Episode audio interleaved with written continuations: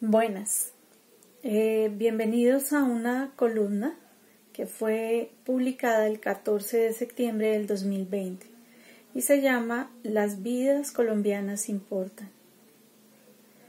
Algunas personas han criticado la pasividad ante el constante abuso policial, colocando como ejemplo el símbolo de protesta en Estados Unidos a raíz del asesinato de George Floyd ciudadano afroamericano que fue asfixiado por Derek Chauvin, un policía que le asfixió frente a las cámaras. El conocido Black Lives Matter, movimiento surgido desde el 2013 que rechaza el racismo, pretende erradicar la violencia para que las vidas de las personas afro no sean un objetivo de muerte. Para algunos, el mundo es blanco o negro. En nuestro país, lamentablemente, la brutalidad policial tiñe de rojo las calles cuando las manifestaciones de los ciudadanos se hacen presentes.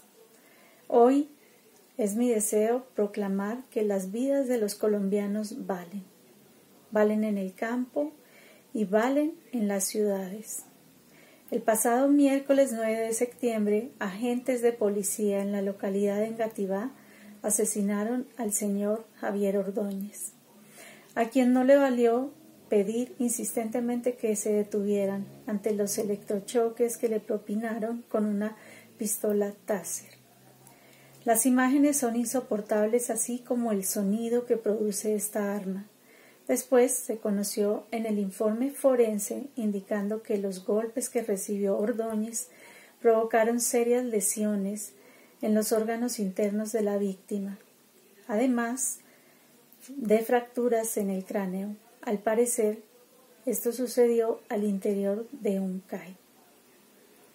El arma conocida como Taser envía impulsos eléctricos afectando el sistema nervioso sensorial causando dolor, contracciones musculares, vértigo, aturdimiento e impidiendo el movimiento y es altamente peligrosa para la salud.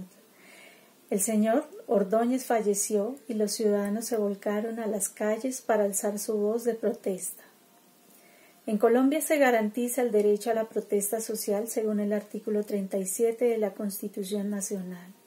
Cualquier ciudadano puede protestar pública y pacíficamente. Nuestro país está al borde del estallido social. Estamos agotados de la indiferencia. No existe quien escuche y la pandemia está dejando heridas sociales.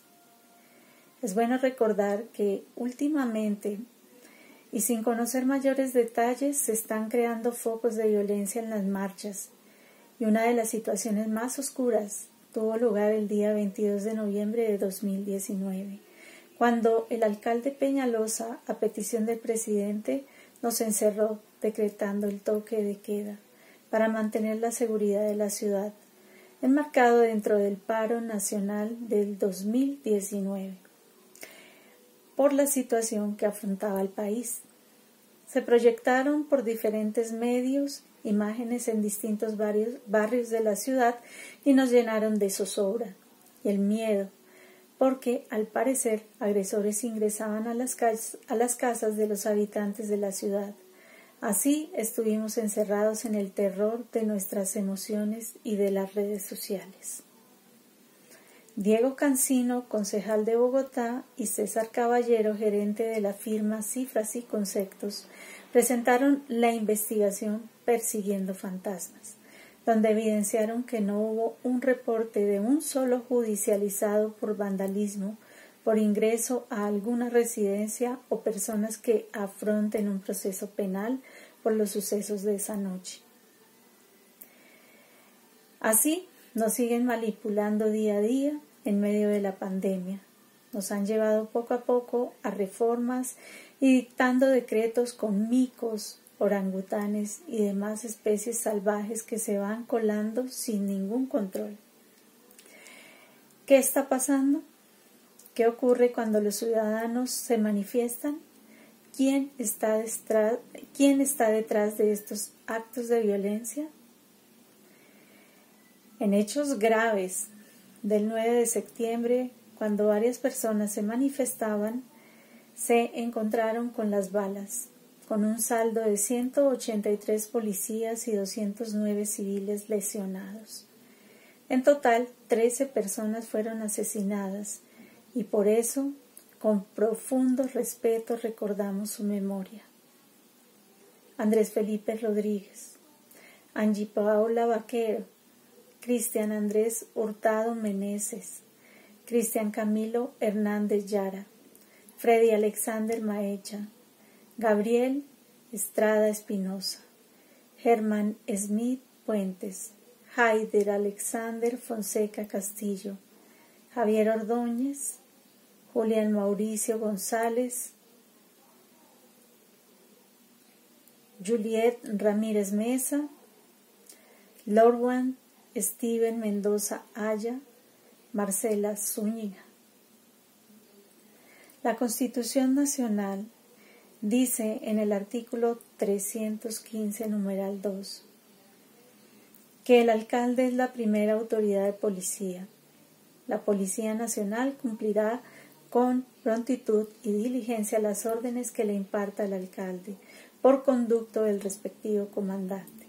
No obstante, la alcaldesa de Bogotá, Claudia López, afirmó que la policía desobedeció las instrucciones expresadas y públicas de la alcaldía.